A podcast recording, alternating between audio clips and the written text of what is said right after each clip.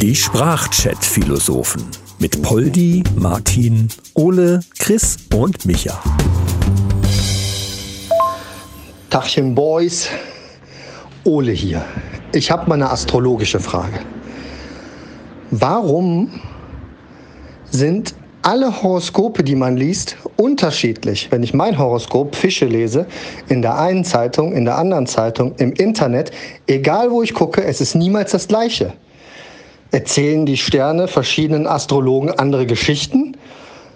Oder ist das einfach ein Haufen Bullshit, an den die Leute glauben wollen? Weil wenn mein Horoskop blöd ist, sage ich, ja, ich glaube mir an Horoskope. Und wenn es gut ist, hey Schatz, wir gewinnen heute 25 Millionen Dollar. Ja, Dollar. Ja, Mahlzeit. Ich bin's, der Martin, ne? Hör mal, Trigger-Thema hoch 1000 sein Großvater. Ich habe mich schon immer gefragt, warum spielt das in irgendeiner Art und Weise eine Rolle, in welchem Scheißmonat ich geboren bin, ich dann irgendein Sternzeichen habe und dann auch noch irgendwelche Eigenschaften haben soll. Und dann will irgendeiner da oben in diese scheiß Sternkonstellation gucken, die noch, der noch nicht mal weiß, der das liest, warum die da überhaupt am Himmel hängen. Und daraus will er was lesen. Jesus.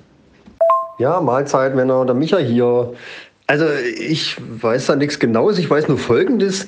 Wenn der Mars im dritten Haus zum Mond bei mir der Aszendent steht, dann ist alles gut. Also ich denke, da sitzt irgend so eine Omi und denkt sich den Scheiß aus. In jeder Redaktion, die da sowas machen. Und natürlich immer eine andere Omi. Und da die andere Geschmäcker haben, schreiben die einfach was anderes da rein, oder? Ich kann mir nicht vorstellen, dass da wirklich ein Astrologe sitzt. Aber ich glaube, die haben damit gar nichts zu tun, oder? Astrologen? Astronom? Astrologen? Ich habe keine Ahnung. Da muss irgendeiner mal äh, was erklären, der da mehr Ahnung von hat, so Poldi oder so. Hi, Polly hier. Ja, wenn mein Aszendent steht, ist auch meistens alles gut. Ähm, Astronomie ist übrigens die Sternenkunde und Astrologie ist dieser Humbug mit der Sternendeutung. Ja, moin Männers, Chris hier am Apparillo.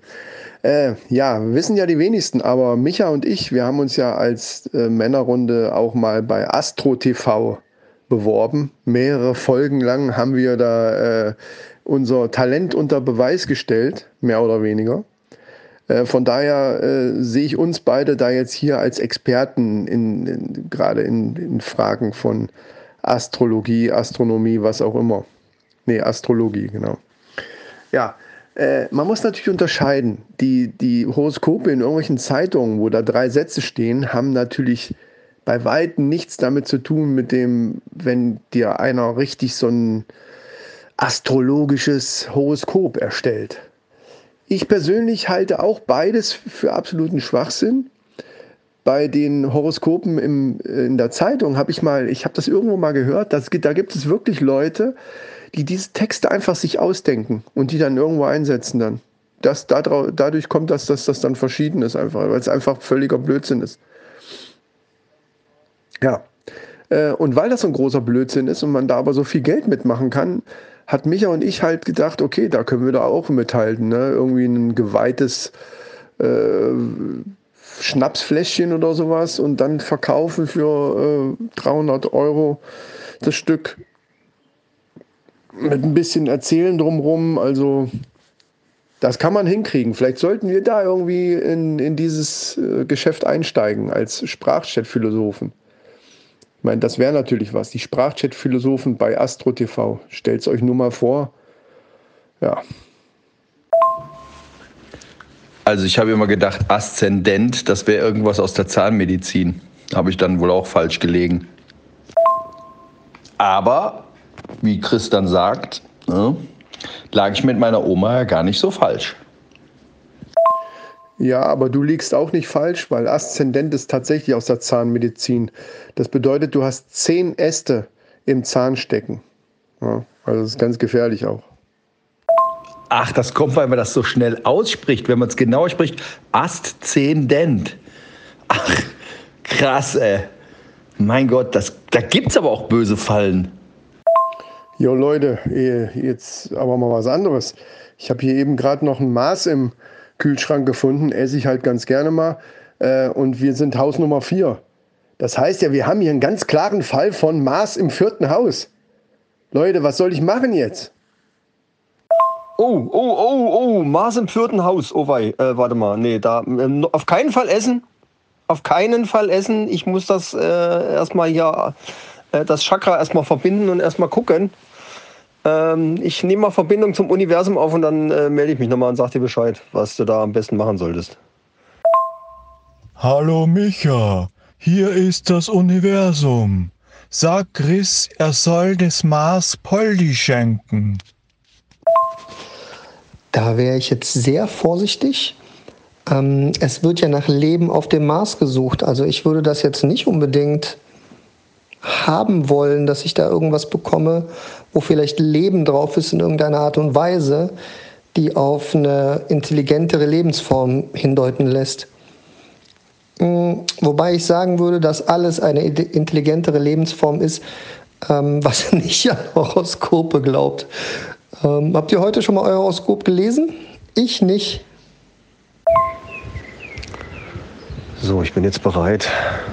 Wichtig ist die Atmung.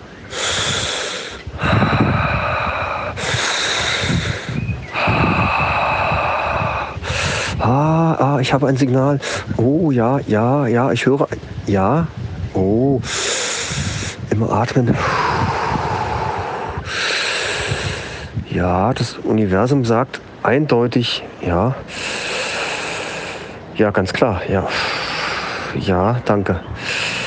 Ja, okay. Das Universum sagt also, du sollst das Maß aufheben und unbedingt zum nächsten äh, Podcast-Aufnahme der Männerrunde mitbringen. Ja, klingt auch irgendwie einleuchtend, finde ich. Micha, das klang eher so, als hätte das Universum dir gesagt, ausatmen beim Drücken, wenn er am Klo sitzt.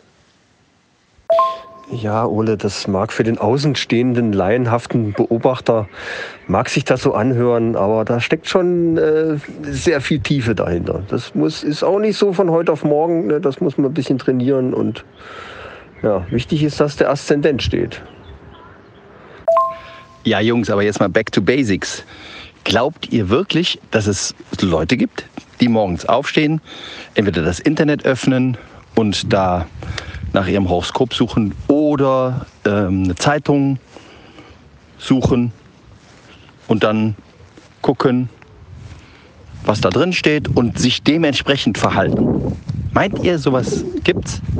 Na, aber hallo. Ich meine, solange es Leute gibt, die Trump wählen, solange es Leute gibt, äh, die, äh, die, an die große Corona-Verschwörung der Regierung glauben und solange es Leute gibt, die Musik vom Wendler hören, äh, gibt es auch immer wieder Leute, die an ihr Horoskop glauben.